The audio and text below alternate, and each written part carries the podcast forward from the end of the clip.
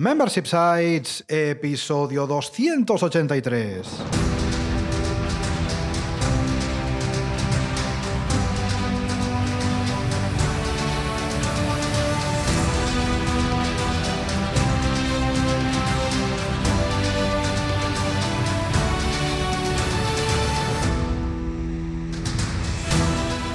Buenos días, ¿qué tal? ¿Cómo estás? Bienvenido y bienvenida a Membership Sites, el podcast en el que entrevistamos a emprendedores que ya están obteniendo ingresos recurrentes gracias a su propio negocio de membresía tras el micro servidores de ustedes, Rosa Suñé Berniol Hola, hola, hola. y Jordi García Codina, cofundadores de Bicicleta Studio, nuestro estudio online de diseño y desarrollo WordPress especializado en Membership Sites, y de Memberships Club, el club para emprendedores en la que crear, crecer, lanzar y escalar tu negocio de membresía en comunidad. Buenos días, Rosa, ¿qué tal? ¿Cómo estás? Pues muy bien, aquí eh, estrenando este 2022, que me gusta mucho este, no- este número. No sé si dentro de unos meses pensaré lo mismo, pero de momento me estoy encantada. Y aquí, pues os contaremos qué hemos hecho esta semana, pero primero la entrevista. Sí. La verdad que sí. En este episodio 283 ya de Membership Sites entrevistamos a Francisco Javier Álvarez Comesaña, fundador de Academia de Latín, una membresía para aprender latín griego desde cero hasta la universidad. Pero antes, recuerda que en Bicicleta Studio somos especialistas en Membership Sites. Por eso te ayudamos a conseguir ingresos recurrentes a través de nuestros servicios y a través de nuestra comunidad online. ¿Para qué? Ya lo sabes.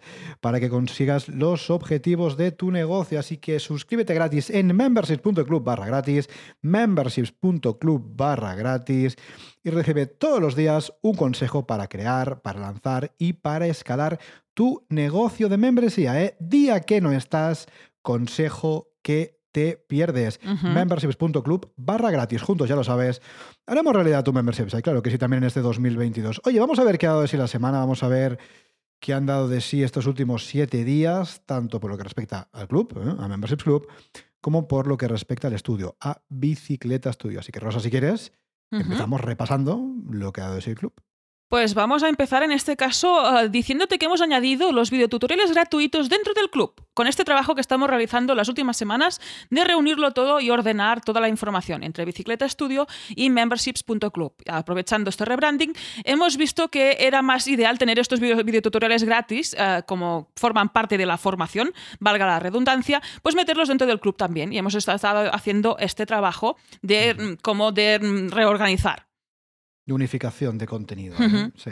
La verdad es que sí, ya sabéis que hasta ahora lo teníamos todo en la web del estudio y de hecho sigue habiendo todo el contenido en la web del estudio. ¿eh? Pues ahí tenemos el podcast, Sí. tenemos los artículos, las guías, en fin, un montón de contenido como siempre. Sin embargo, es verdad que al final los tutoriales, los videotutoriales que teníamos en la web del estudio, grabamos en su momento, pues sí, los hemos metido en el club. ¿Por qué? Porque lo que dice Rosa, al final, oye, todo lo que sea contenido formativo, pues Sí. también que esté unificadito dentro de la misma web. Con lo cual, ya sabes que puedes acceder, son gratuitos, te resuscribes de forma gratuita, porque los videotutoriales son gratuitos, es decir, no tienes Sí, que pagar, solamente te suscribes que es gratis y vas a poder acceder a este contenido. ¿eh? No confundir, importante, con el contenido de pago del club, ¿eh? que eso obviamente sí que hay que pagar, pero los videotutoriales siguen siendo gratuitos, como siempre han sido. Y puedes acceder ellos si quieres en memberships.club barra tutoriales, y ahí los Ujú. todos.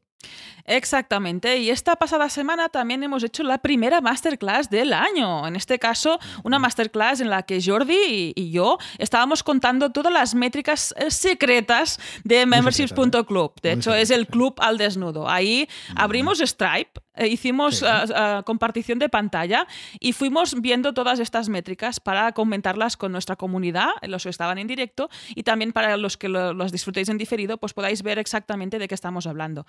Pues eso, una masterclass muy interesante muy- y también ahí hay el punto ese de si eres un poquito cotilla, y te Cotilla. gusta el salseo, Sí. pues ver exactamente qué está eh, ingresando en memberships.club y ver todo cómo se puede controlar.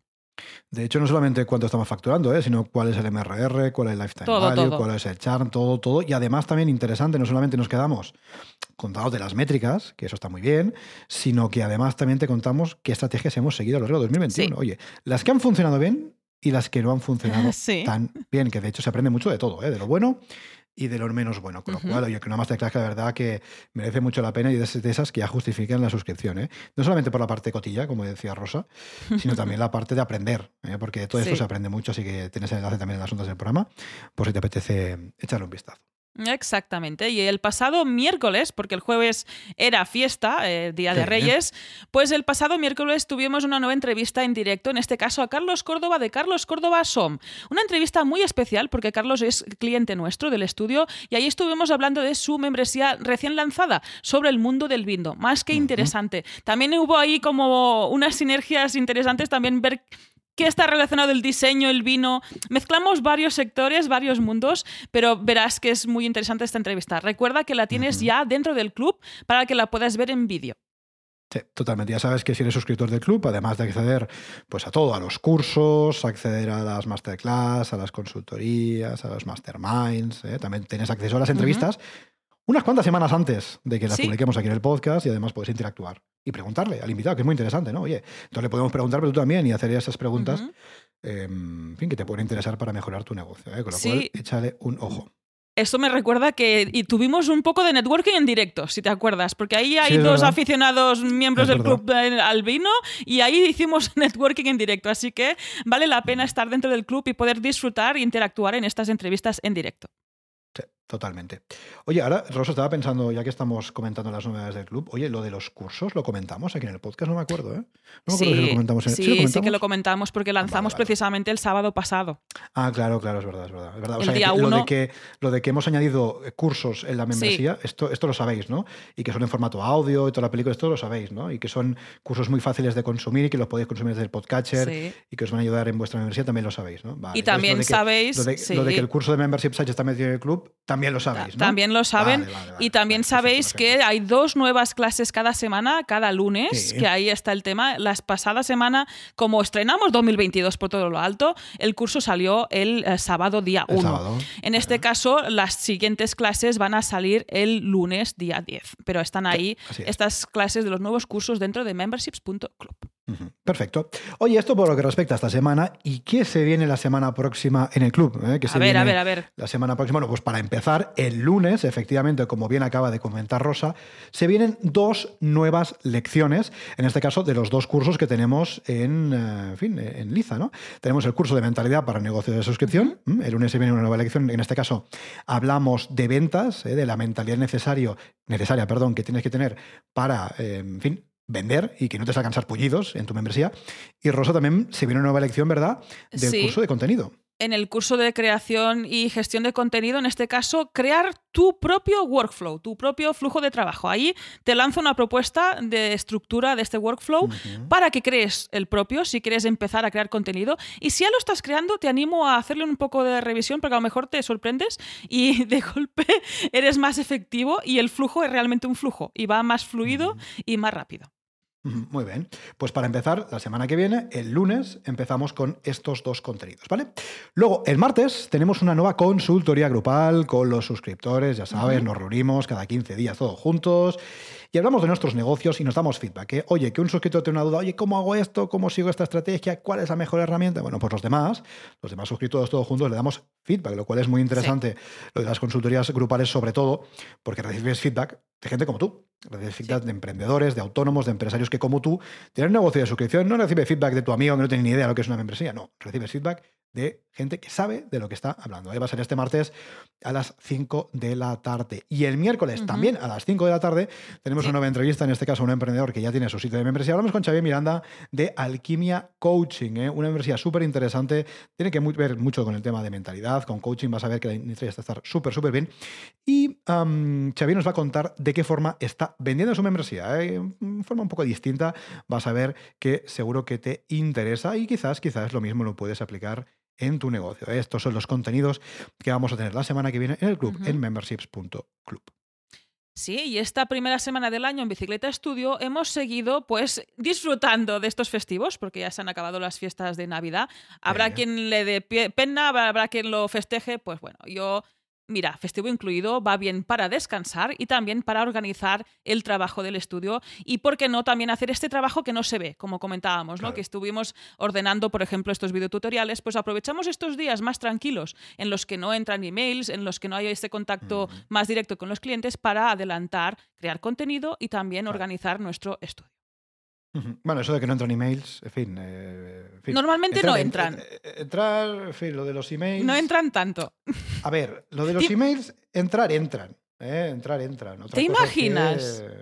¿Te imaginas que entrarán llamadas? Que esto hace tiempo que no hablamos del phone religion. Que, que es como, No. menos mal que no trabajamos mm, respondiendo llamadas. Esto sería No. como un coitus interruptus mm, permanente. O sea, no. Si ya, ya decimos que menos mal que estos días más tranquilos no entran emails y podemos trabajar Imagínate. más tranquilamente y, a- y ser más efectivos, imagínate que cada vez tuvieran que llamarnos y eh, ahí interrumpir nuestro trabajo. No, es que esto no puede ser. No, esto no puede ser ni va a ser jamás de los jamases. No.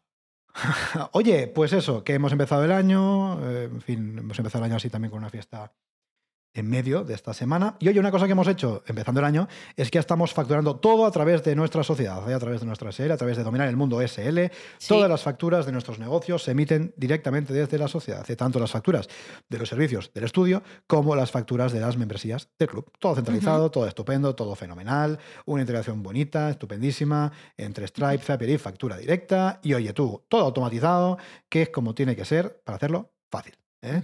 Hoy un día lo mismo podíamos hacer una masterclass sobre cómo automatizar esto. Esto podría ser interesante para Mm. los suscriptores del club, porque esto, Pues el sí. tema, mira, el club, el tema de automatización de facturas, tú hoy hablamos mucho, ¿eh? es un tema que se habla muy fuertemente. Muy preocupa, fuertemente. es un tema que preocupa. Claro, nosotros no somos expertos en automatización. Si queréis un experto, hablar con Gisela, eh, Gisela Bravo, que de esto sabe mucho, pero nosotros nos hemos hecho nuestros pinitos ¿eh? en nuestro negocio y la verdad es que tener todo centralizado, en este caso en la misma cuenta de factura directa, la de la sociedad, y que se automatice en función de todos los pagos que recibes, tanto por lo que respecta a los servicios del estudio como por lo que respecta a las membresías del club, las suscripciones recurrentes o las nuevas suscripciones, pues oye, está estupendamente. Así que, oye, desde ya, todo facturado a través de, mm, de Dominar el Mundo SL. Sí. Otra cosita que hemos hecho empezando el año 2022, como no puede ser de otra forma, es subir los precios. Subir los precios de nuestros servicios. ¿eh? El precio del club no, el precio del club ya lo subimos en, en fin, en Antes, diciembre. ¿eh? sí. esto, ya, esto ya está, esto ya está subido. En este caso, hemos subido los precios de todos nuestros servicios, del servicio de mantenimiento, del servicio de bolsa de horas, del servicio de consultoría y desde luego del servicio de diseño y desarrollo de membresías. Nuevo año, nuevos precios adecuados al valor que estamos ofreciendo y desde luego al tipo de público al que nos queremos dirigir. ¿Que Ujú. quieres ver los precios? Esto es muy fácil, esto no es ningún secreto, ¿eh? Bicicleta.estudio y ahí está todo. ¿eh? Nosotros somos transparentes, ya lo sabes. En la home tienes los precios, en este caso, del servicio de diseño y desarrollo. Y si te vas a bicicleta.estudio barra servicios, pues tienes los precios de todo, del diseño y desarrollo, de la consultoría, bolsa de horas y mantenimiento. Importante, como siempre decimos, servicio de bolsa de horas y mantenimiento exclusivo para suscriptores, bueno, para Ujú. suscriptores no, perdón, para clientes del, este, es que estoy ya con las suscripciones, Sí. para clientes del estudio, ¿eh? En tu caso, si no eres cliente del estudio, oye, ¿qué quieres una consultoría? Ahí está. ¿Qué quieres eh, que te ayudemos diseñando y desarrollando la membresía? Ahí está. Pero en cualquier caso, subida de año y nuevos precios. Por cierto, importante, alguno puede estar pensando, oye, habéis subido los precios sin decirlo. Sí. Podrías haber hecho un poco de FOMO para conseguir, Mm. en fin, eh, presupuestos en 2021. ¿Por qué no ha sido esto? Esto no ha sido, efectivamente. ¿Por qué? Porque no nos interesa. Así de fácil. Porque no queríamos hacer más servicios a menos precio. Queremos hacer menos servicios a más precio. Y esto es una reflexión que tú tienes que hacer en tu negocio. Si ofreces servicios, además de tu membresía, em, no siempre cuanto más es mejor. Puede ser que sí, puede ser que no. Depende. Eso tienes que pensar. No es hacer FOMO siempre porque sí. Oye, yo quiero, hacer, yo, yo quiero tener más suscriptores, sí. Pero quiero hacer más servicios, seguramente no. Entonces quiero hacer menos y más caros. Entonces, por eso em, no hemos dicho nada. Porque, mira, esto, de hecho, el año pasado lo hicimos, ¿eh? en 2020, para el 21. Podríamos haber dicho, mira, ¿sabes qué? Faltan dos semanas para cambiar de año. Venga, si nos pide presupuesto antes, pues te mantenemos precio 2020. Y ahí, perdón, 2021. Y ahí hubiéramos, pues evidentemente, tenido más leads. Pero es que no nos interesa. Con lo cual, precios 2022 los tienes en la web si quieres revisar. Y lo que hemos hecho también esta semana es seguir trabajando en el diseño y desarrollo de los membership sites de los clientes que tenemos en activo. ¡Uh, qué clientes tenemos, eh! ¡Madre mía, qué clientes tenemos! Esto, esto en unas semanas, madre mía, lo vas a flipar. Lo vas a flipar. No es por hacer hype, pero lo vas a flipar. Y esta semana también, por ejemplo, hemos hecho una formación que esto es algo que está incluido dentro de estos servicios que también sí. detallaba Jordi. Y lo que comenta, atentos a los próximos lanzamientos porque vais a flipar. Vengueros, si no perdamos más tiempo, vamos ya al lío, vamos ya con la entrevista de la semana. Porque hoy charlamos con Paco Álvarez, profesor y fundador de academiadelatin.com. Buenos días, Paco, ¿qué tal? ¿Cómo estás? Hola, buenos días. Muy, muy bien, gracias. Aquí encantado de, de charlar de membresías de, y de hacer negocios en Internet. Y de todo, Genial. y de lo que haga falta, vamos a charlar hoy, Paco.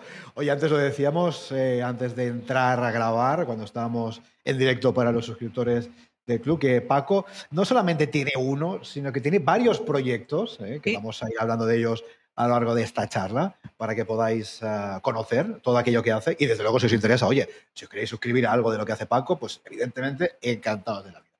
Así que vamos ya con el, día, vamos ya con la entrevista y lo primero que tenemos que preguntarte, como no puede ser de otra forma, es que nos cuentes un poquito para ponernos en contexto quién eres y a qué te dedicas.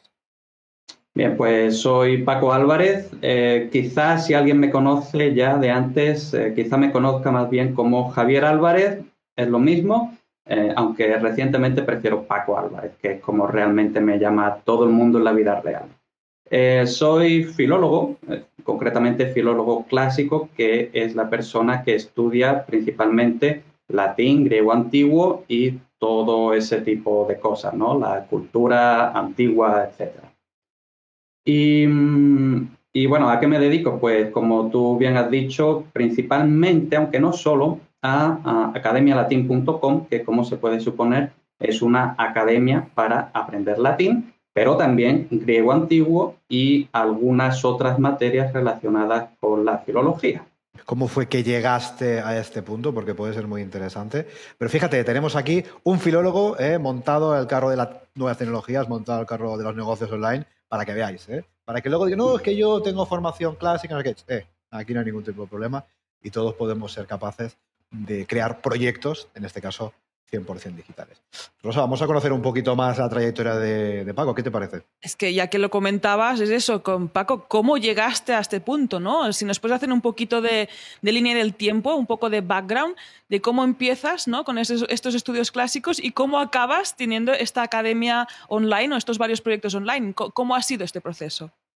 Bien, pues eh, a ver, yo como mucha gente me imagino, empecé a estudiar uh, latín y griego en bachillerato, uh, huyendo de lo típico, de matemáticas, física, química, a todas esas cosas. Um, pero para mi sorpresa, la verdad es que me gustó muchísimo, ¿no? Me gustó mucho todo el rollo este del latín, del griego, y mi madre siempre que tiene ocasión cuenta la misma historia de que el primer libro, el primer libro de verdad que le pedí que me comprara eh, fue La Guerra de las Galias de Julio César, ¿no? Y, bueno, a partir de ahí, ya cuando toca la universidad, pues yo al principio me metí en traducción e interpretación, que era una carrera que no sé ahora mismo, pero al menos por aquel entonces, eh, pues era la carrera de letras más ah, prestigiosa, ¿no? Era como la ingeniería de las letras. La cuestión es que no me gustó y, entonces pues... Eh, después de dos años en traducción digo, bueno, pues, ¿qué hago? Y como a mí lo que realmente me gustaba era el latín y el griego, aun cuando eran asignaturas pues, que podemos considerar parias, ¿no? Es decir, que asignaturas que no sirven para nada, ¿no?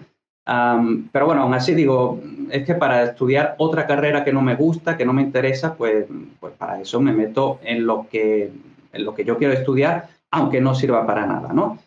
Y, nada, pues me metí en filología clásica. Ah, me, por supuesto, me encantó la carrera, me lo pasé súper bien, aprendiendo, ah, como yo digo por ahí, hablando del linaje de Aquiles, de, en fin, de todas esas cosas que tanto me gusta a mí y eh, a la gente de mi carrera, ¿no? Que, bueno, es una carrera que podemos entender que es un poco mm, para frikis. Bueno. Entonces, eso, pues más o menos en cuanto a, mi formación ¿no? universitaria. luego, en cuanto al tema de las páginas web, eh, pues la verdad es que yo siempre, desde, desde muy pequeño, eh, siempre he estado liado con todo este rollo de las páginas web. Yo recuerdo incluso que tenía ya, cuando tenía una página web, así un poco entre comillas, eh, que hice en Word, de estas que te tenías que buscar por ahí un servidor chungo, que tenías que subir los archivos en FTP, no sé qué. Sí, luego conseguí por ahí un front page, eh, conseguí incluso, conseguí así también entre comillas, eh, Dreamweaver, es decir, para que sepáis todo el tiempo que yo llevo con esto, ¿no? Por supuesto, pues páginas así mm, chunguillas de videojuegos, de todas esas cosas, ¿no?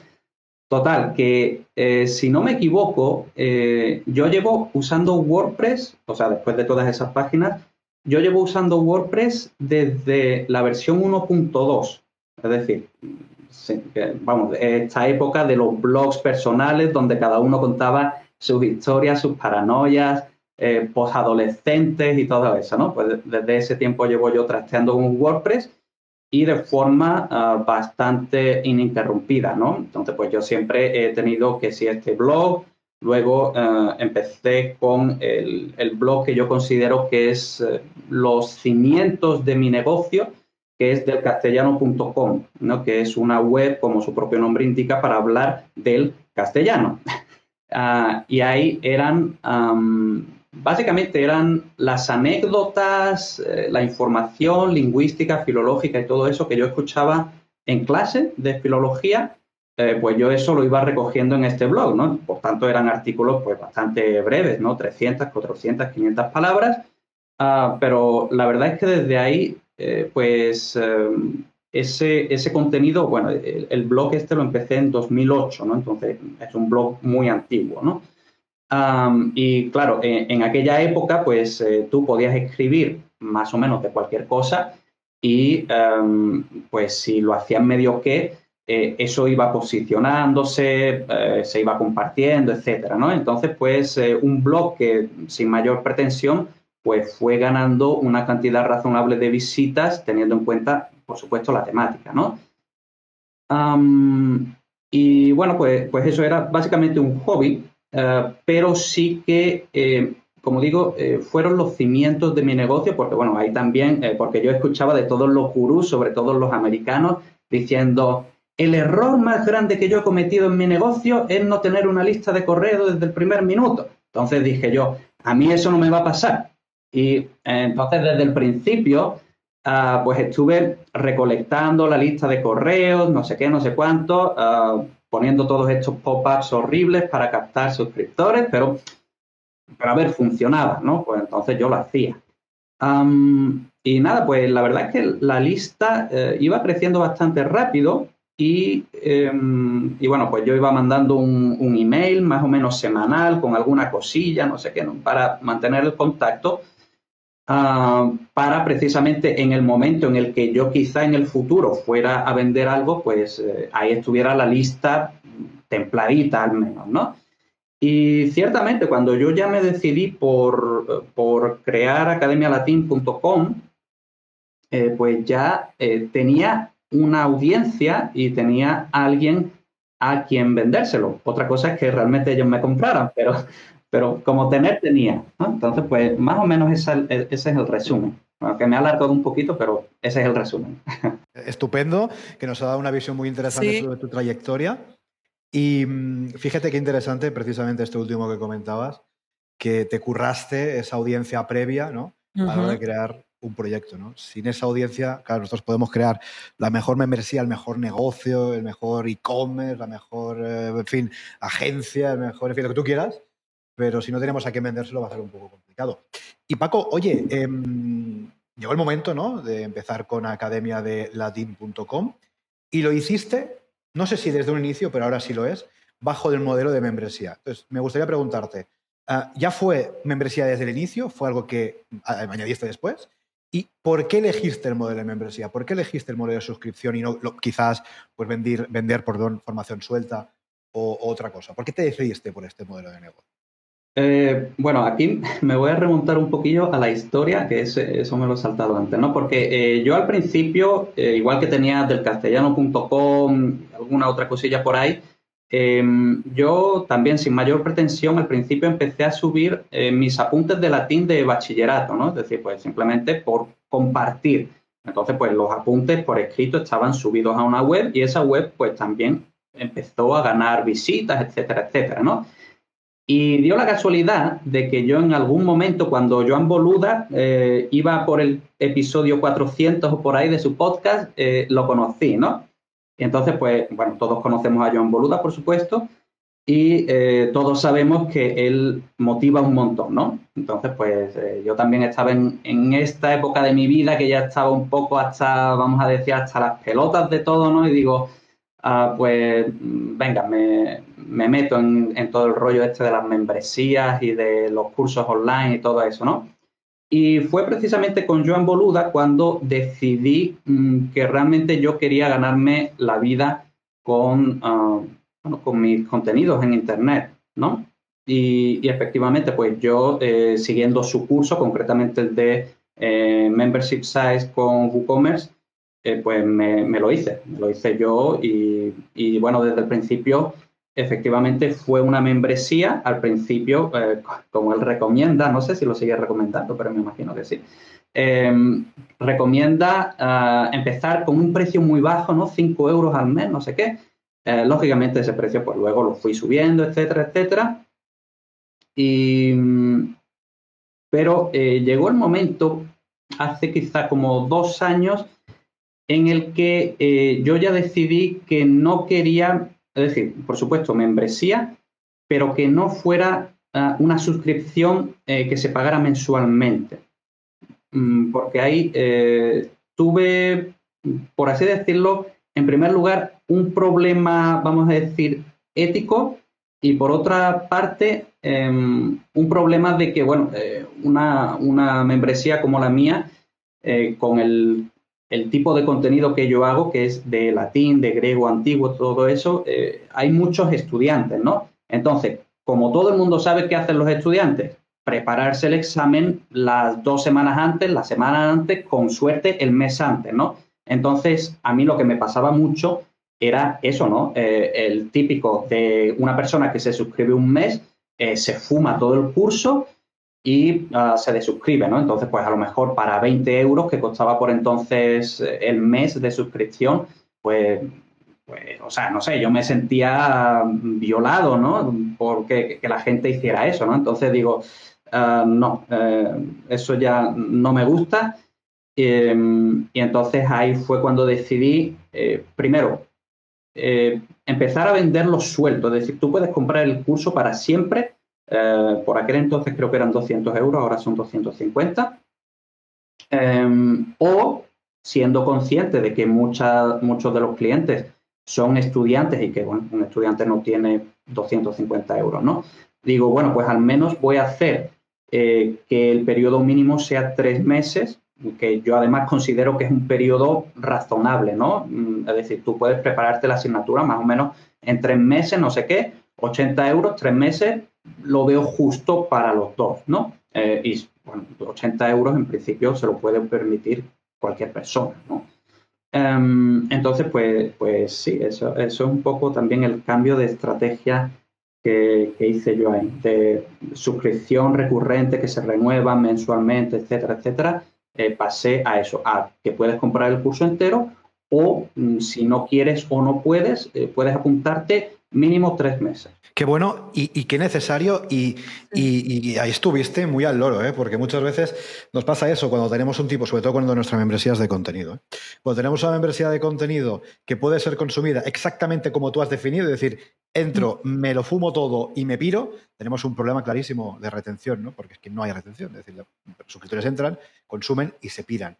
Y una buena forma para, consumir, para conseguir un mínimo de retención es hacer que la membresía no sea mensual, sea, pues, en fin, lo que tú dices, trimestral, semestral, anual, en fin, lo que nos cuadre para nuestro negocio, pero es muy, es muy, muy importante. ¿eh? Porque a veces, no, es que la membresía en modo no funciona. Bueno, puede ser que en tu caso no funcione, por supuesto, ¿no?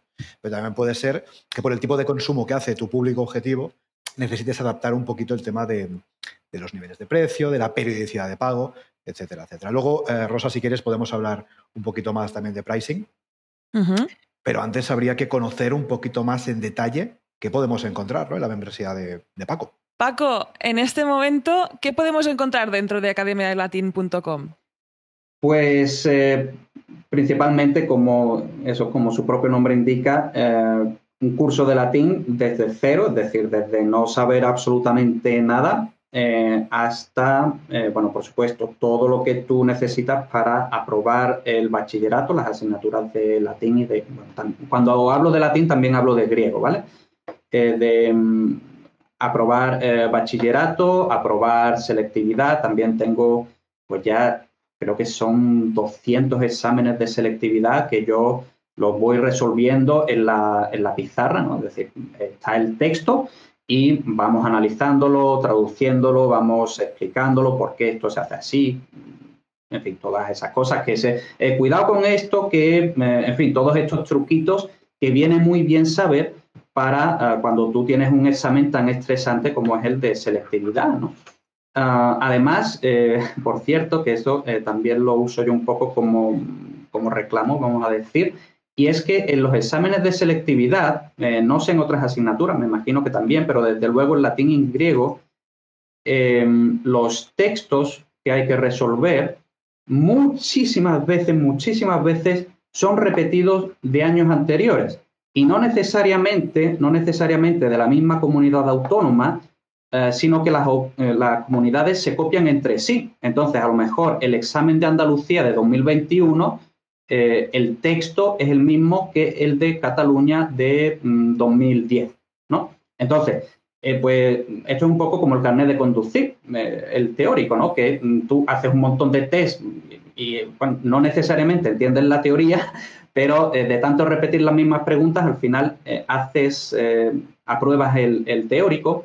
pues esto es un poco lo mismo, ¿no? Si tú en el examen estás con un texto que ya has resuelto previamente en tu casa y que yo te lo he estado explicando, etcétera, etcétera, pues, hombre, eso es, de mucha ayuda, teniendo en cuenta que en la parte del texto, dependiendo de la comunidad, son 5, 6, 7 puntos de 10, ¿no? Vamos a ver un poquito más en el tema del pricing. Antes hablábamos de, los, um, de la frecuencia de pago, que aplicaste una frecuencia um, trimestral, frecuencia anual, frecuencia de por vida, que es lo que estoy viendo ahora mismo en la tabla de pricing. Y vemos que tienes pues, tres precios, ¿no? 80 euros por tres meses, 250 euros anual y 499 euros vitalicio. Cuéntanos un poquito, em, ¿cómo fue el proceso de toma de decisión de, decir el precio? Porque imagino que como tienes varios niveles, varios precios, imagino que fue algo que fuiste madurando con el tiempo. Cuéntanos un poquito cómo llegaste desde ese pricing inicial que nos comentabas muy bajito para validar hasta esta estructura que tienes ahora. ¿Cómo fue ese proceso? Sí, eh, pues eh, como he dicho, yo al principio pues 5 euros, porque Joan Boluda dice que bueno, para validar no sé qué, no sé cuánto. Vale, entonces pues al principio, además al principio no tienes eh, tanto contenido, entonces pues es justo que sean 5 euros al mes, etcétera. Claro, cuando tú ya tienes un montón de contenido, porque yo sinceramente tengo un montón de contenido, eh, pues ya eso eh, deja de tener sentido, sobre todo teniendo en cuenta este, este problema que ya he mencionado antes de la gente que entra, se lo fuma y se borra incluso a los cinco minutos de suscribirse, no sea que se le olvide, ¿no? Entonces, mm, que eso lo tenemos todo el mundo, me imagino yo, ¿no? Em, entonces, pues eh, yo en ese momento decidí cambiar al modelo de al menos tres meses, por la razón que ya he dicho antes, eh, porque tres meses me parece también un periodo ah, suficiente como para que, porque también un problema que yo mm, he tenido siempre em, es de esta gente que me viene súper desesperada, de que tengo un examen que lo tengo que aprobar en dos semanas, no sé qué, me va a funcionar tu curso, no sé cuánto. Entonces, pues, bueno, todo esto de las garantías, yo no te puedo garantizar absolutamente nada y mucho menos en dos o tres semanas, ¿no? Entonces, eh, claro, si tú tienes una membresía que es mensual y que eso da pie a pensar que tú puedes aprender en un mes. Es decir, no, estoy diciendo que ese razonamiento sea válido, pero da pie a pensar si tú estás muy desesperado, sobre todo, ¿no? Entonces, si el periodo mínimo son tres meses, pues eso ya da un poco más pie a pensar precisamente que el periodo mínimo son tres meses, es decir, que necesitas como mínimo tres meses para tú poder aprovechar el curso. Porque es verdad, no es solo por coger más dinero de golpe, sino porque yo considero que es verdad que, mm, que tú realmente necesitas como mínimo tres meses para sacar algo de provecho a los contenidos. Menos de ese tiempo, pues es eh, aquí te pillo, aquí te mato, aquí salto de mata, cara perro. No, no. Entonces, a mí eso no, no me gustaba, no, no quería tampoco que se me relacionase, vamos a decirlo así, con, eso, ¿no? Y con que si yo hago un milagro, que por supuesto no los hago, ¿no? Entonces, pues... Ahí, uh, Paco, es que el punto clave, que es lo de, lo que vamos a hablar ahora mismo, es de, los usuarios, ¿no? En este caso, el público objetivo. Uh, ¿A qué público de objetivo te diriges exactamente? Um, pues a ver, esto yo sé que se supone que no, no hay que decirlo, ¿no? Pero um, en principio mi público objetivo es eh, Pues puede ser mucha gente. Mm, en principio, mis contenidos eh, están pensados para eso, ¿no? Pues para prepararte el latín y griego de bachillerato, también de las asignaturas de, em, de la universidad. Cuando entras en filología hay asignaturas de latín y griego obligatorias, etc. Entonces, en principio va dirigido a estudiantes. Pero luego también hay mucha gente, bueno, mucha, quizá no, pero hay una cantidad razonable de gente estudia latín y griego simplemente por gusto, o sea, como, como hobby. Y luego, de hecho, eh, alguna de esta gente, no, no digo, no sé exactamente cuánta, pero bastante de esta gente son de hecho jubilados. Es decir, en vez de perder el tiempo viendo la tele, pues aprendes o recuerdas, porque lógicamente en tiempos de nuestros abuelos el latín era obligatorio, ¿no? Entonces, pues, em, pues tú o aprendes o reaprendes o recuerdas, refrescas, lo que sea, el latín, ¿no? Eh, también hay gente que eh, entra por cuestiones eh, religiosas, ¿no? De que ellos quieren leer que si la Biblia en latín, en griego, no sé qué, aun cuando los contenidos no están propiamente pensados para eso, porque yo lo que hago es latín y griego clásico, ¿no? Es decir, Julio César, Genofonte, Platón, toda esta gente, clásicos clásicos, no la Biblia, ¿no? Pero bueno, latín y griego clásico te sirve también para la Biblia, ¿no? Entonces, pues, pues bueno, esos son los dos tipos de, clientes, que realmente son clientes muy diferentes, el que estudia latín por necesidad y el que lo hace por gusto. Mm, yo no, no, me veo capaz ni creo que sería sabio eh, decir, no, mi contenido es solo para un, este tipo de personas. Mm, porque, bueno, no sé, quizás es 50 y 50%, ¿no? Uno con mucha prisa, que es lo que comentabas, de que tengo que pasar un examen, eh, tengo que aprender lo más rápido posible y, ya está, ¿no? Y a lo mejor me olvido ya de este conocimiento. Y otro público, ¿no? Que precisamente disfruta aprendiendo y disfruta de, lo que estás ofreciendo, ¿no? También una enseñanza muy nicho, ¿no? Porque latín y griego es, una especialidad muy nicho, o sea, mm, no hay mucho público, no es el inglés, que todos queremos aprender también por, por las necesidades que podamos tener, ¿no? Pues tienes dos públicos muy distintos eh, que cuidas muy bien, porque ahí lo que comentabas, ¿no? De intentar hacer esas estrategias, ¿no? De tres meses como mínimo para que veas qué es lo mínimo que necesitas para aprender algo bien, que no tengas esta prisa. Bueno, muy interesante. Puedes tener dos públicos objetivos e incluso en el tiempo puedes ver que detectar que, va, que cambia, ¿no? Que, que a lo mejor aparece otro público que no tenías en mente y lo puedes seguir trabajando y cuidando. Muy interesante ¿eh? lo que nos presentas ahí, Paco. Y ahora sí, seguimos. Em, ya que sabemos que te gustan las membresías, después hablaremos también de otros proyectos. Mm, yendo al modelo de negocio, ¿Nos podrías decir qué beneficios te aporta gestionar una membresía? Pues, bueno, al principio, sobre todo, eh, cuando no tiene mucho contenido, eh, pues el modelo de membresía, todo esto de la recurrencia, todo eso, pues lo, que se dice siempre, ¿no? De la, esa mm, más o menos seguridad de que puedes predecir los ingresos, etcétera. ahora mismo, eh, lógicamente, porque incluso en, este, en esta periodicidad trimestral, eh, una cosa que yo tengo ahí puesta en las tablas de precios es que en ningún caso la renovación es automática. Es decir, que cuando caduca, eh, si tú quieres seguir, tienes que volver a hacer el pago manualmente, ¿no? entonces, eso en parte borra esta recurrencia borra esa seguridad, porque lógicamente eh, si alguien se tiene que, tiene que molestarse en renovar manualmente, eh, tiene que hacer una acción proactiva, eh, pues ahí hay mucha gente que se te va a caer necesariamente, ¿no? pero bueno, yo decidí que lo prefería así precisamente por algo que comenté antes de pasada, que es este problema ético que yo llegué a tener de que, em, bueno, yo tenía un, plugin ¿no? que iba controlando eh, cuando la gente se eh, logueaba y todo eso, ¿no? Y entonces yo de vez en cuando lo iba controlando, no, no es que estuviera obsesionado, pero lo iba controlando y veía que bastante gente, tampoco sabré decir un porcentaje, pero veía que bastante gente eh, seguía pagando, seguía renovándose, eh, pero a lo mejor llevaba un montón de meses sin identificarse, sin entrar, ¿no? Y a mí eso me suponía mm, un problema. ¿no? A mí eso, mm, porque no, mm, no sé, a mí me chocaba, me chocaba eh, éticamente, me suponía ese problema ético de estar cobrándole a una gente que no está entrando, ¿no?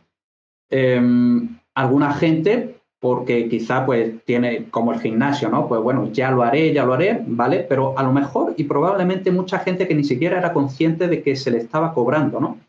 Entonces, para mí eso eh, era un problema muy grande. Em, y, por eso, cuando cambié este modelo eh, trimestral, anual, etcétera, eh, pues dije, mm, esto no, no, se va a renovar automáticamente. Entonces, eso significa, significa eso, que no, que no hay esta recurrencia tan grande. También es cierto, también es cierto, bueno, que al final no estoy respondiendo casi nunca a las preguntas, siempre me voy por ahí, ¿no? Pero, pero bueno. Em, también es cierto que el hecho de que, em, de que haya estos pagos anuales y sobre todo el pago vitalicio, que es un pago bastante sustancial, ¿no? que son 500 euros.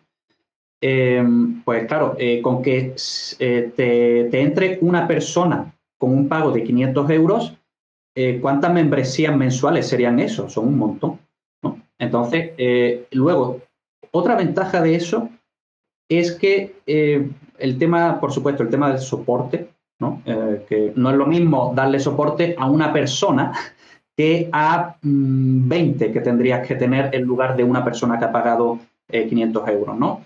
Ah, e incluso, que esto es una cosa que yo nunca se lo he oído a nadie, ¿no? Pero incluso todo esto, todo este problema que tiene alguna gente con membresías con mucho volumen, de eh, cuando Vimeo se pone punky y te quiere, eh, te quiere cobrar em, millonadas prácticamente, ¿no? De repente te dicen, oye, que tú estás usando mucho ancho de banda, mm, de repente te tienes que gastar mil pavos al mes o lo que sea, ¿no?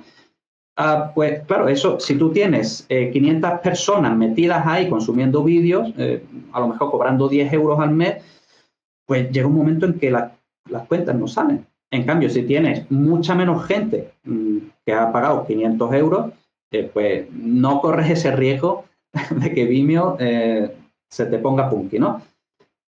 Mm, en fin, no sé, no sé. y, bueno, otra cosa que también quiero decir. Y es que em, otra, o sea, porque eh, hay, hay gente que, que no está de acuerdo con esto de vender los accesos vitalicios.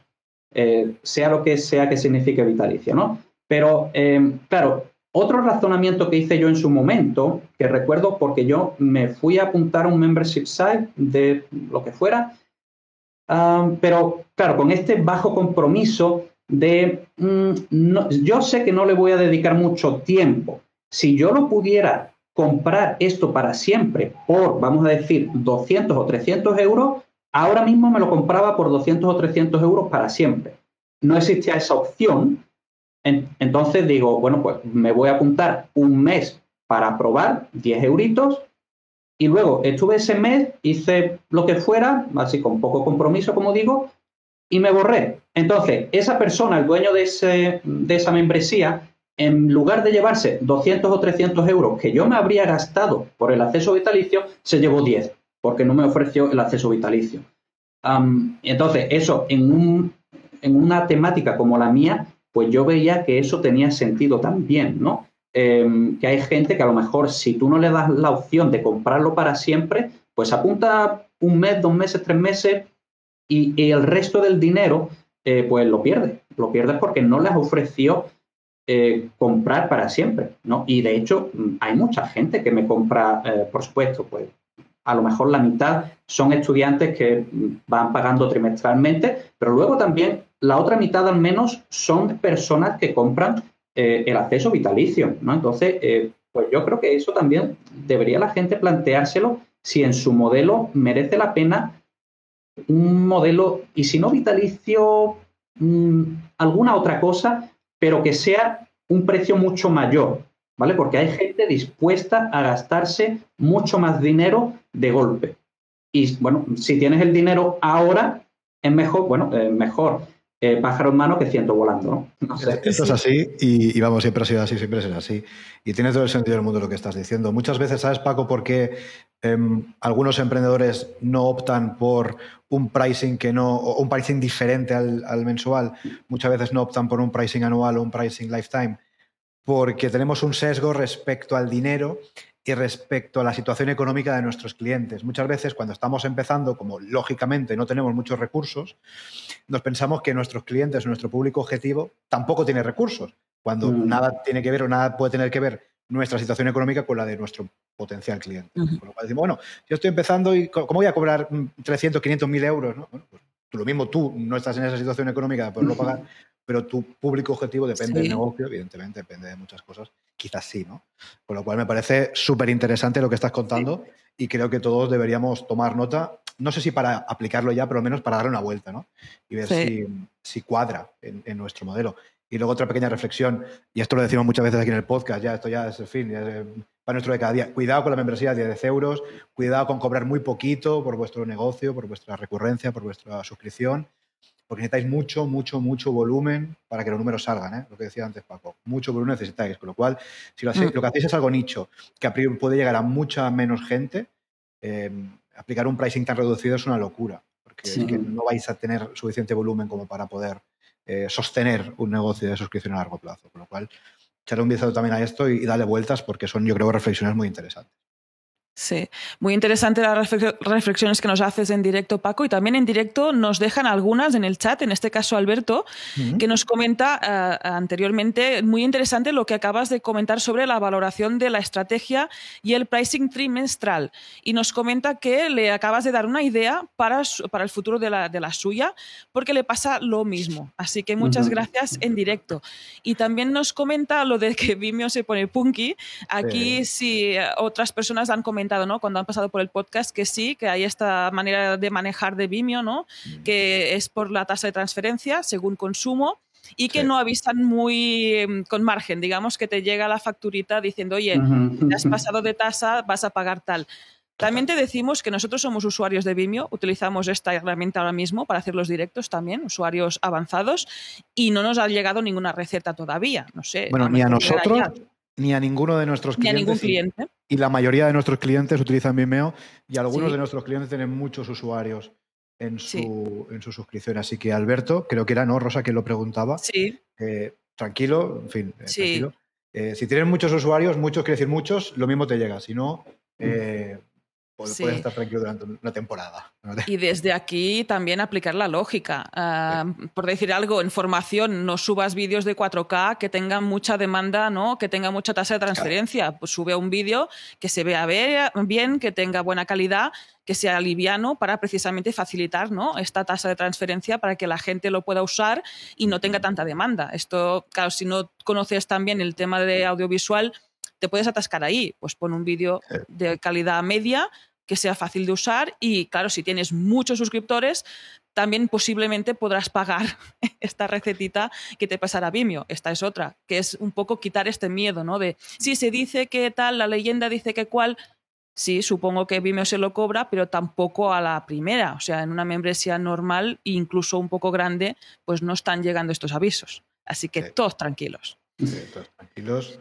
Y, lo que dice Rosa, eh, si te cobran eso, seguramente porque tienen muchos usuarios y si tienes un pricing adecuado, no va a ser un problema. ¿Que te va a dar por saco pagar X miles de euros? Por supuesto, pero no va a ser un tema de que no puedas asumirlo porque tu negocio no pueda absorber ese pago. Va a ser, porque, en fin, pues te va a dar por saco porque es un dinero, pero, pero poco más.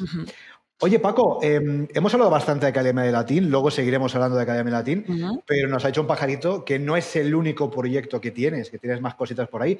Así que si quieres contarnos un poquito por encima, o no tanto por encima, ¿qué otros proyectos tienes? Sí, em, vale. Entonces, eh, después de Academia Latín, que fue la, primera membresía que yo, que yo empecé a hacer, ¿no? y de hecho, la que yo identifico actualmente como la principal fuente de ingresos.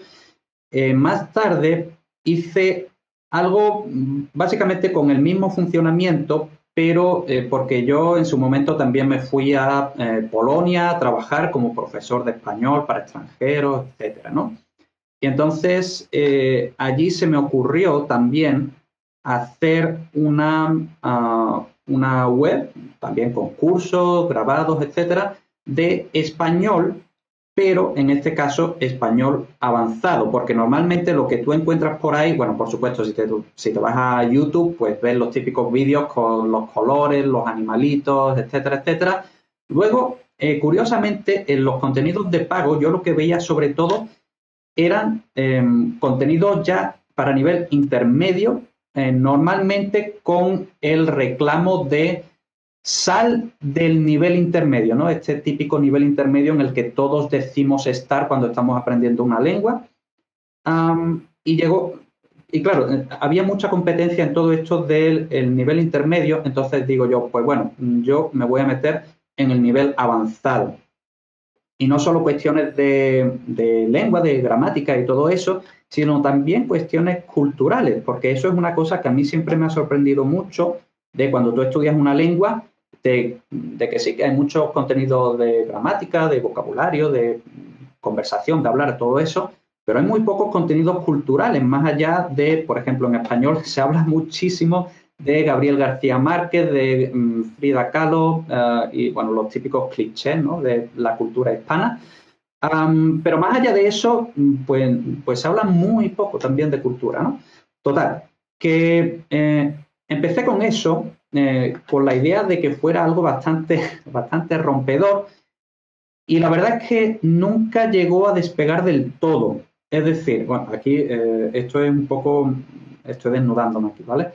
Eh, nunca llegó a despegar del todo. Eh, tenía un montón de trabajo detrás, eh, pero, mm, pero eso, nunca llegó a dar muchísimo dinero. Es decir, daba un, quizá podríamos hablar incluso de sueldecito, pero la relación tiempo-beneficio no terminaba de cuadrar, ¿vale? Yo le echaba un montón de horas y no, nunca llegó a haber tantísima, tantísima gente dentro.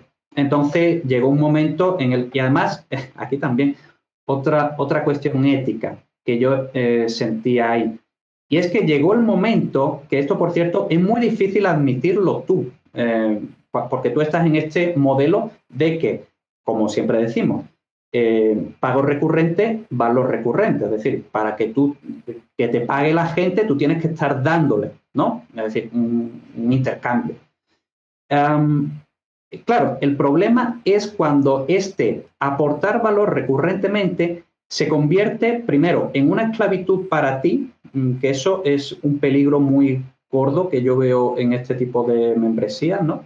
que tú acabes esclavizado por la membresía, pero también eh, un peligro para eh, el cliente y es que como tú también en algún momento acabas quemándote, pero tienes esta cosa de que tienes que estar publicando constantemente, pues eh, claro, si tú dices, por ejemplo, una clase a la semana, pues una clase a la semana es algo objetivo. Es decir, si tú dices una clase a la semana y publicas una al mes, estás incumpliendo el trato.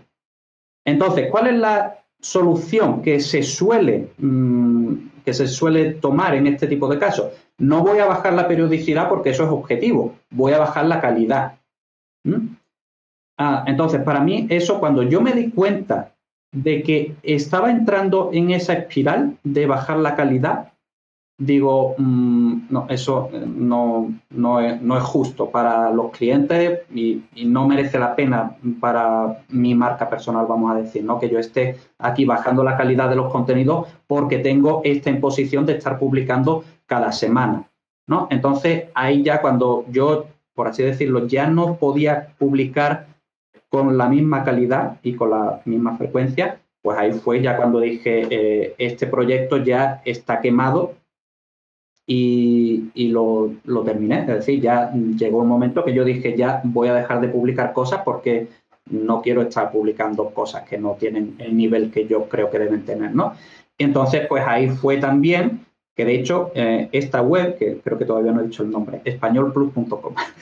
eh, entonces, españolplus.com, de hecho, fue el, el, campo de prácticas para esta transición del modelo de recurrencia a pagos vitalicios, ¿no? Y cuando, mm, bueno, vi que funcionaba, eh, en Español Plus funcionaba con comillas, eh, entonces lo pasé también a academialatin.com.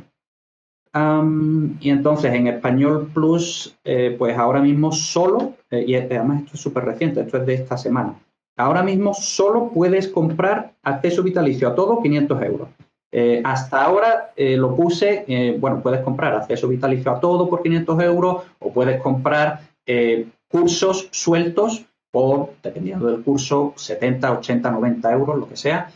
Ah, pero ahora dije, mm, no, mm, no quiero estar vendiendo cursillos sueltos, mm, todo, todo lo que hay, todo lo que he ido publicando, eh, pues eh, eso se puede seguir accediendo, por supuesto, ¿no? Eh, y entonces, pues, pues eso, ahora solo tengo esa opción de cobrar 500 euros por acceso a todo para siempre y punto. No va a haber más contenido, o en principio no va a haber más contenidos nuevos, pero los contenidos que hay están ahí, se pueden acceder, son buenos, son buenos. Eh, de hecho, eh, además esto es otra cosa eh, respecto a lo que estábamos hablando antes de el cliente ideal.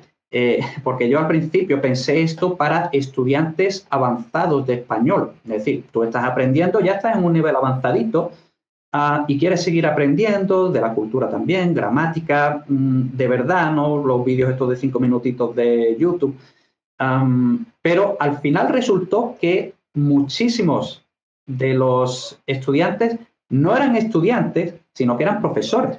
Entonces, había profesores que se meten eh, o se metían, eh, claro, eh, para aprender ellos mismos, porque, bueno, como podréis suponer, en todo este mundo de, de la enseñanza de idiomas hay mucho profesor que no tiene formación, pero que son nativos. Entonces, eh, y ojo, no, estoy criticando, ¿eh? yo no creo en el intrusismo ni en nada de eso. Simplemente digo que, bueno, que alguien es nativo, ¿vale? Controla a nivel nativo la lengua, pero no necesariamente sabe la gramática. Entonces, ellos se molestan en echar el tiempo y en gastarse el dinero en formarse con mis contenidos. Entonces, pues, em, Tienes un público objetivo profesional bastante interesante también eh, a la hora de, gestionar la membresía.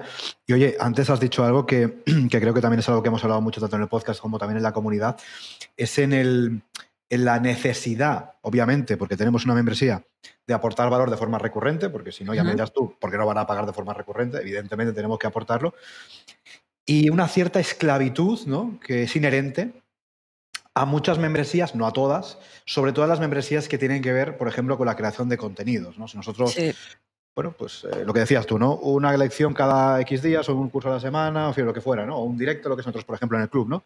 Que hacemos directos todas las semanas. Pues, oye, nosotros nos hemos comprometido en hacer dos directos cada semana, hay dos directos cada semana, ¿no? Y esto es así, es decir, la propuesta que hemos hecho y por la que nos están pagando, ¿no? Entonces, es importante cuando nos planteemos, sobre todo, repito, si es de contenido, ¿eh? eso siempre lo decimos, es importante decir, hostia, venga, va, voy a montar una membresía de contenido, con cursos, masterclass, lecciones, en fin, lo que tú quieras, ¿no?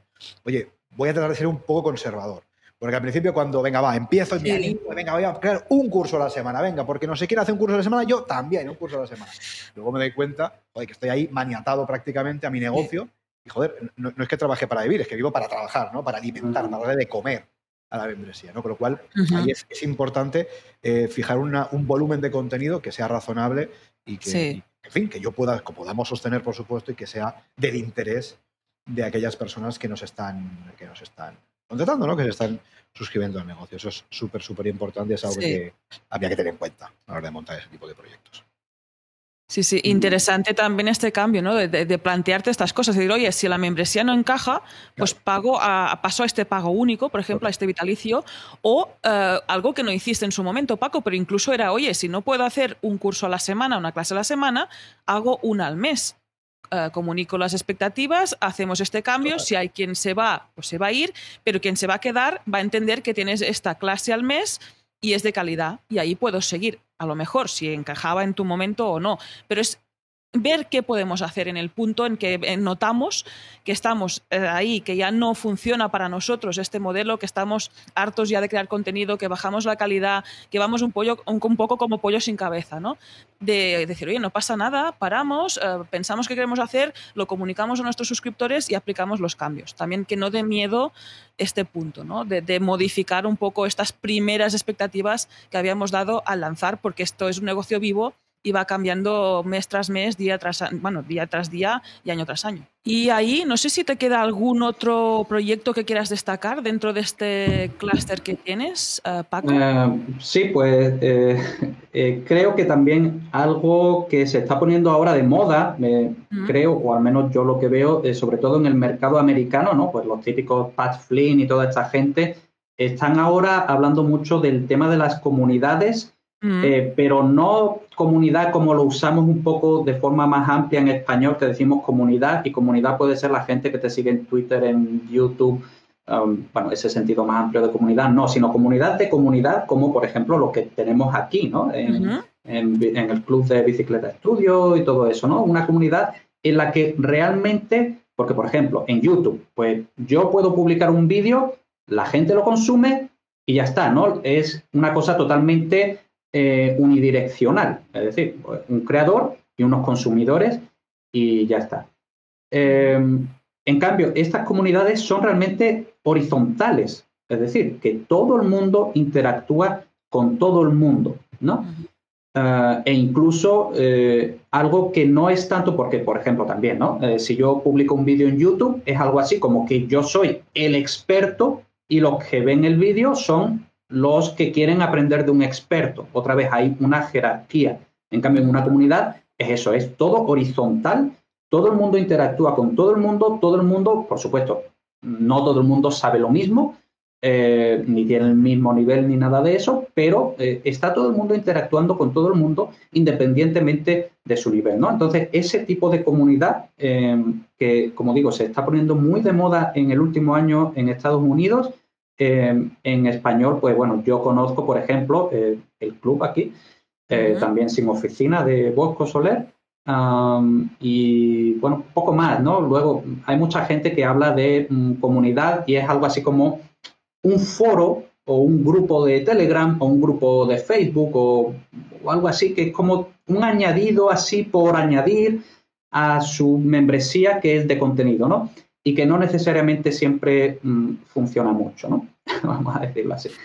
vamos, y eso lo digo porque a mí también me ha pasado, ¿no? ¿Vale? Yo cuando empecé con Academia Latín, cuando empecé luego con Español Plus, eh, en las dos ocasiones me pasó lo mismo, que también hice mi foro con Bibi Press y todo eso, y allí no escribía ni el tato, ¿no? En fin, eso nos ha, nos ha tenido que pasar a todo el mundo que lo hayamos intentado así, ¿no?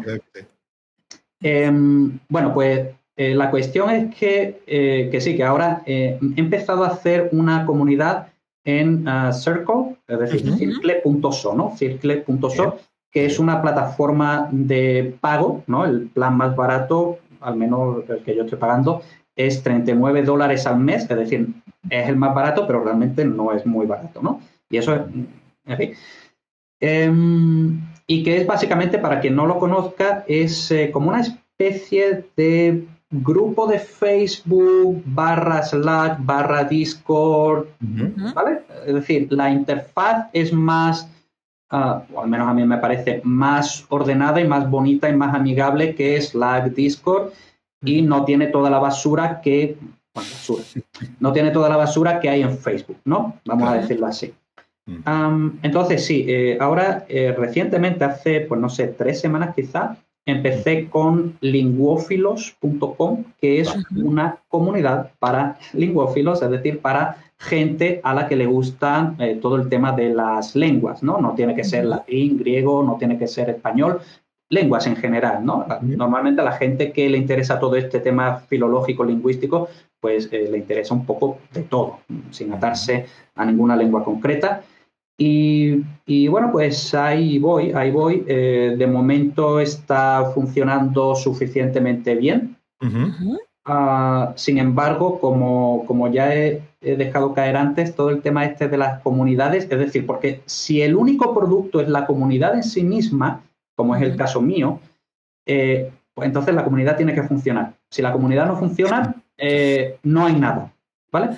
Entonces, y eso, eso es muy difícil, pues, o yo al menos lo veo muy difícil, porque, por ejemplo, un curso, pues bueno, tú haces el curso, lo tienes ahí publicado, ya lo irá comprando la gente, ya se irá apuntando la gente, pero bueno, ahí está, ¿no? Ahí está y se puede consumir en cualquier momento. En una comunidad no, en una comunidad tiene que entrar el suficiente número de gente, tiene que participar, porque luego se mete mucha gente, mucha gente, pero luego, pues la mitad a lo mejor no participa, ¿no? Están leyendo y ya está, y no participan, ¿no? Y si no hay suficiente movimiento, pues eh, eso acaba, acaba muriéndose, ¿no? Y entonces, eh, si no hay movimiento, no hay comunidad, y si no hay comunidad, no hay negocio. Total. Ah, y, eso eh, no, es tan, no es tan fácil. De hecho, yo en esta comunidad solo le estuve, solo, solo le estuve anunciando la preventa, ¿no? La preventa la estuve anunciando solo a mi lista, que actualmente son unos, unos 2.000 suscriptores, ¿vale? Muy bien. Y de esos 2.000 suscriptores em, se apuntaron, creo que fueron 50 y pico, 54 creo que, ¿no? Eh, bueno, yo en su momento, de forma, lo que me pareció a mí, dije, el número mínimo de personas que tiene que haber en la preventa son 25 personas. Si hay 25 personas, ya pasamos de preventa a, mm, es decir, porque la preventa fue una especie de, em, de mecenazgo, no mecenazgo, ah, de crowdfunding, de crowdfunding del tipo, si conseguimos el mínimo número de personas, seguimos adelante. Si no, pues fuera. Entonces, eh, cuando llegamos a 25, dije ya, ya, pues ya hemos llegado al número suficiente de personas Curiosamente o no, cuando anuncié que ya habíamos llegado al número mínimo de personas, ahí se apuntó mucha más gente, ¿no? Ah, Porque eh, la gente al principio no se quiere mojar, ¿no? Pero cuando ya dices que sí, eh, pues eh, ya sí se apunta más gente. Claro. Qué listo, mm, sí. Y, nada, de momento está funcionando otra vez. yo ahora mismo tengo la membresía a, trimestral porque, bueno, sobre todo en una comunidad no, tiene sentido ninguno, de hecho creo que habló Bosco en su momento, ¿no? Eh, no tiene sentido que una comunidad se pague mensualmente, porque ¿qué vas, a eh, vas a pertenecer a una comunidad un mes? No, no una, comunidad es para pertenecer de forma razonablemente indefinida, ¿no? Entonces yo digo, bueno, lo mínimo que yo considero razonable eh, son tres meses. también, porque aquí volvemos al peligro de la comunidad, de que si no funciona, eh, pues en llegado el momento habrá que desmantelarla, ¿no? Entonces, pues bueno, tres meses considero que es el tiempo necesario para ver si va funcionando, si no va funcionando, si luego continuaremos y, eso. Mm, entonces, pues tampoco quería hacer, porque, por ejemplo, Bosco en su momento, si no me equivoco, él también empezó con una membresía anual, también eh, empezó incluso vitalicia, que es la que yo tengo, que es sin oficina, Ah, pero claro, yo eso no lo quería hacer precisamente por eso. ¿Y si llega el momento en que hay que desmantelar la membresía? ¿Qué hago con después de tres meses, no? ¿Qué hago con los restantes nueve meses de la gente que ha pagado anual? Ah, entonces, por eso yo he empezado con tres meses, que me parece un periodo más o menos razonable. Y bueno, como digo, de momento eh, va funcionando, también teniendo en cuenta otra vez que es un tema bastante nicho y también teniendo en cuenta que es una comunidad en la que es solo comunidad. No hay contenidos, no hay, es decir, es solamente por pertenecer a una comunidad donde puedas hablar con gente con los mismos intereses que tú. Que luego, bueno, que sí, que luego podemos hacer a lo mejor, pues yo qué sé, alguna quedada, podemos hacer algún sorteo, podemos hacer alguna cosilla extra, pero son extras. Totalmente. Así es, que de hecho, eh, cuando, el, cuando la propuesta de valor básica y principal y prácticamente única es la comunidad, claro, el, producto, lo que estamos vendiendo, es precisamente el grupo de personas que hay dentro de lo que tú dices, Circle, um, Discord, en fin, me da igual la herramienta que sea. Entonces, claro, si no funciona, es que no está funcionando nada, no está funcionando la membresía como tal. Por lo cual, obviamente, es, es hasta cierto punto un poco arriesgado, pero al fin y al cabo es una buena opción si crees realmente que una comunidad puede aportar el suficiente valor, en este caso, para nuestro público objetivo. Muy interesante y, mm, echar un ojo también a estas reflexiones si queréis montar una comunidad, ya sea como eje principal de vuestro proyecto o como añadido, en este caso, a la propuesta de valor ah, principal. Oye, Paco, em, volviendo si tú quieres a Academia de Latín, que sería un poco, eh, seguramente la membresía eh, más importante ¿no? dentro de lo que eh, estamos hablando. Cuéntanos un poquito, a nivel de captación, ¿qué estrategia, estrategia perdón, o qué técnica te está funcionando? ¿Estás utilizando? Diciendo, mira, hostia, esto me funciona para captar suscriptores. ¿Qué estás haciendo a nivel de marketing para captar? Pues, eh, mira, empiezo diciendo lo que he probado durante un tiempo suficiente y que yo considero que no me ha funcionado, que es Facebook Ads. Mm, porque es, no es fácil, o yo al menos no he sabido encontrar bien la segmentación, tampoco el retargeting me funcionaba muy bien, luego también los reportes de Facebook tampoco yo los veía muy fiables, ¿no? A lo mejor te decía, pues sí, has tenido no sé cuántas conversiones gracias a eh, los anuncios, pero mm, yo luego tenía periodos un poco como eh, de que con anuncios, sin anuncios, y yo no veía diferencia. Por mucho que Facebook me dijera que sí, que me habían conseguido no sé cuántas conversiones, yo no veía diferencia de conversión entre cuando tenía anuncios y cuando no tenía anuncios. Entonces, Facebook Ads no me ha llegado nunca a funcionar de forma fiable, vamos a decir. Luego, lo que sí considero yo que es mi fuente principal de captación, bueno, primero, academialatin.com, la, la, web en sí misma está muy bien posicionada, eh, básicamente porque es una web muy antigua y, bueno, básicamente tú buscas cualquier cuestión de, gramática en latín, es decir, pues yo qué sé, el, ablativo absoluto en latín y la primera web que aparece es la mía. Eh, porque, eh, porque, bueno, yo básicamente toda la teoría está escrita y es pública. Toda la teoría es pública, todo el mundo la puede eh, consultar. entonces, eso está todo muy bien posicionado, tiene muchas visitas. Ah, luego, también en YouTube, toda la teoría que es pública por escrita, también mi explicación en vídeo, eso también es público en YouTube. Y también esos vídeos en YouTube están bastante bien posicionados. Entonces, em, yo diría que esas son mis dos fuentes principales de captación, eh, directamente por Google y segundo por YouTube, ¿vale? luego también, eh, como, bueno, al fin y al cabo del castellano.com, bueno, si tú vas a hablar de la historia del castellano, pues necesariamente tienes que hablar también de latín, ¿no? Ah, entonces, pues, eh, y como del castellano.com también es una web bastante antigua, de 2008, eh, está bastante bien posicionada, ah, pues eso también es una fuente importante de tráfico. Principalmente del castellano.com lo que me sirve es para que la gente se suscriba al boletín y luego el boletín es, eh, bueno, el típico, vamos a decir, típico últimamente, boletín diario que tan de moda ha puesto Irra Bravo, ¿no? Em, y entonces, pues, eh, pues eso, pues yo ahí en, ese boletín diario, pues eh, básicamente el 90% de los emails es, como todo el mundo sabe de estos boletines de tipo Irra Bravo, es una historia de lo que sea. Normalmente yo además tengo la suerte de que yo puedo hablar de un mito, ¿no? Porque lo que encaja mucho, ¿no? Un mito o de una obra de, romanos o una película de romanos o lo que sea, ¿no?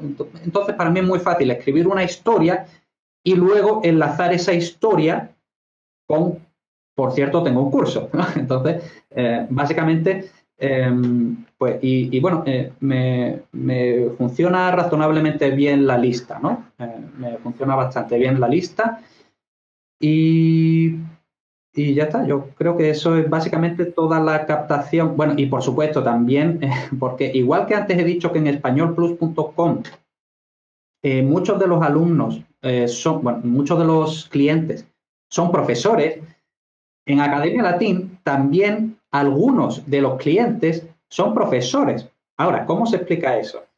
Porque eh, muchas veces en secundaria, en bachillerato, le toca dar la asignatura de latín a profesores de lengua. Ahora, un profesor de lengua, lengua española, ¿no? Eh, un profesor de lengua no necesariamente tiene que saber latín, porque un profesor de lengua ha estudiado filología hispánica, que sí, que en filología hispánica hay alguna asignaturilla por ahí de latín, pero, pero no, ¿no? Entonces, si a ti te toca, si tú eres un profesor de lengua y a ti te toca dar latín y tú no tienes ni repajolera idea de latín, pues ¿qué haces? Pues te apuntas a mi curso. Entonces, luego eh, también hay muchos profesores eh, que recomiendan mi curso, ¿no? Y eso es una, yo considero una prueba social muy importante, ¿no? De que sean los propios profesores los que recomienden mis contenidos.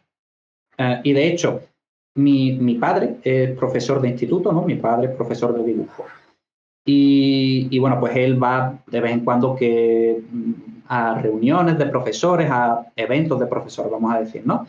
Y, siempre que habla con eh, profesores de, sobre todo otros profesores de latín, otros profesores de griego, otros profesores de lengua, y lo típico, ¿no? ¿Tú qué haces? No sé qué, no sé cuánto. Y le dice, mm, pues mi hijo eh, tiene esta web de academialatin.com. Y, y, muy a menudo los otros profesores dicen, ah, sí, hombre, esa web la uso yo mucho para mis clases, no sé qué, le recomiendo a mis alumnos.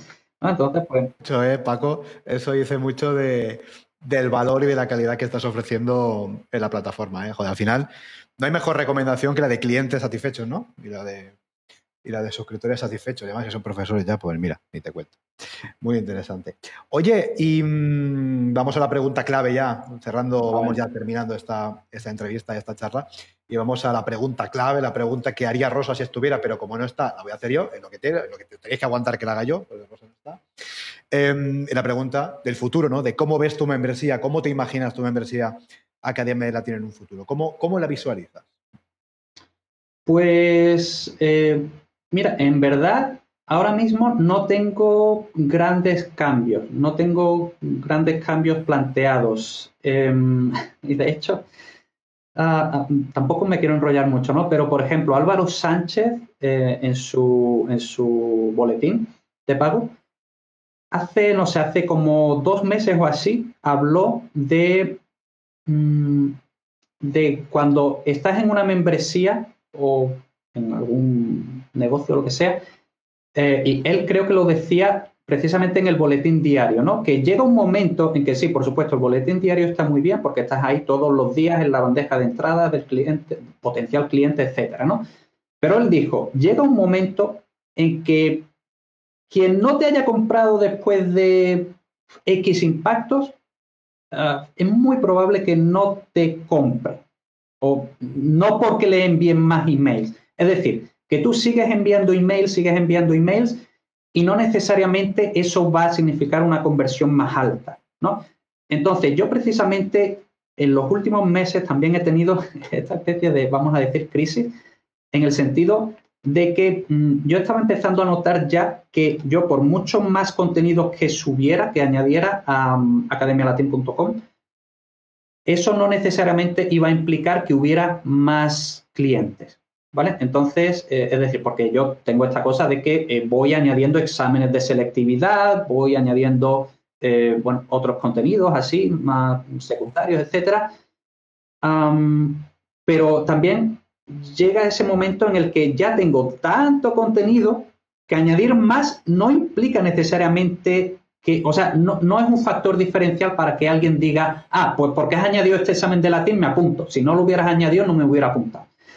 Eh, eso no, no, ¿no? Entonces, mm, pues sí, yo, o sea, a mí me gusta, a mí me gusta estar publicando examencitos, no sé qué, también para que se vea, porque si, por ejemplo, ahora estoy publicando exámenes del 2021, pues la gente está viendo que yo sigo publicando exámenes, ¿no? Es decir, porque si el último examen fuera de 2019, pues la gente diría, mm, ¿qué pasa? Los dos últimos años no ha subido exámenes, esto está muerto, ¿qué? ¿No?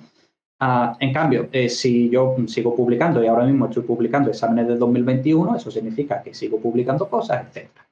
Ah, entonces, a mí me gusta publicar ah, cosas eh, también por, por, mí, ¿no? porque me entretiene y eso. Pero, pero yo ya considero que ya tengo tanto eh, que no, no hay diferencia entre publicar o no para que la gente se decida a apuntarse o no. Entonces, em, esta pregunta es complicada, ¿no? ¿De dónde me veo yo? Pues mm, no con gran cambio, realmente, o sea, porque yo creo que todos los cambios que, por supuesto, quién sabe, ¿no? Pero ahora mismo todos los cambios que yo tenía que hacer Mm, yo considero que ya los he hecho, ¿no? Eh, por supuesto, tendría que actualizar un poco el, diseño, ¿no? Eh, que está un poco obsoletillo, vamos a decir, eh, pero bueno, está todavía aceptable. Y no sé, luego de dinero, pues claro, el latín es una cosa tan atemporal que eh, yo no considero que las ventas tengan que bajar. Ah, si acaso, pues los contenidos se seguirán posicionando, en principio a mejor, si acaso. Ah, por tanto, debería haber más tráfico, por tanto, debería haber más conversión. Ah, entonces, pues, em, no sé, o sea, yo realmente considero que precisamente con esta membresía no tengo mucho más que hacer. Eh, y precisamente por eso si la pregunta es dónde me veo, no, tanto dónde me ves a mí con Academia Latín, sino dónde me ves a mí en el futuro, ah, pues haciendo algo diferente o algo nuevo, no necesariamente diferente. Eh, por eso ahora he empezado con Linguófilos, eh, porque es algo nuevo, no solo la web, sino también el modelo de negocio. Y también me gustaría empezar con algo eh, diferente en el sentido de que no necesariamente tenga que ver con todos estos temas de lengua, que al fin y al cabo es lo que hago siempre, Academia Latín, del Castellano, Español Plus, Lingüófilo, son cuatro proyectos que tienen que ver directamente con las lenguas y, y, bueno, tampoco, que por supuesto a mí me encanta, pero tampoco me quiero limitar a eso, no me quiero estancar, por así decirlo, ¿no? Entonces, precisamente, eh, últimamente he empezado, eh, lo que pasa es que eso está en, fase super alfa, ¿no? pero he empezado, em, por así decirlo, a planear contenidos eh, que tengan que ver con cómo hago yo mis negocios, es decir, una especie de metacontenido de negocios, em, en el sentido de que, em, porque por ejemplo, si tú te, por ejemplo, eh, Joan Boluda, Bicicleta Estudio, eh, Isra Bravo, Arturo García, eh, toda esta gente ¿no? a, la que yo estoy apuntada, yo consumo sus contenidos de gratuitos y de pago, etcétera. Ah, pero al fin y al cabo, todos ellos eh, hablan, o sea, por así decirlo, ganan dinero enseñando a otros a ganar dinero.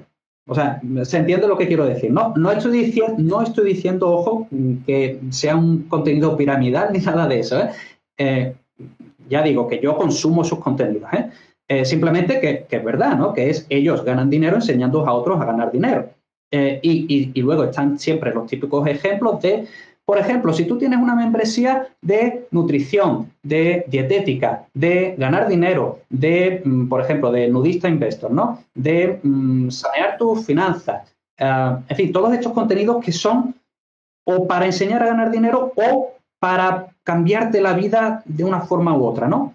En cambio, bueno, mm, eh, pues pertenecer a una comunidad eh, de amantes de las lenguas, eso no te cambia la vida. Eh, aprender latín no te cambia la vida. O sea, realmente, ¿no? No te cambia la vida. Mis contenidos no son cambiavidas o yo no considero que sean cambiavidas ni que te mejoren la vida sustancialmente, ¿no?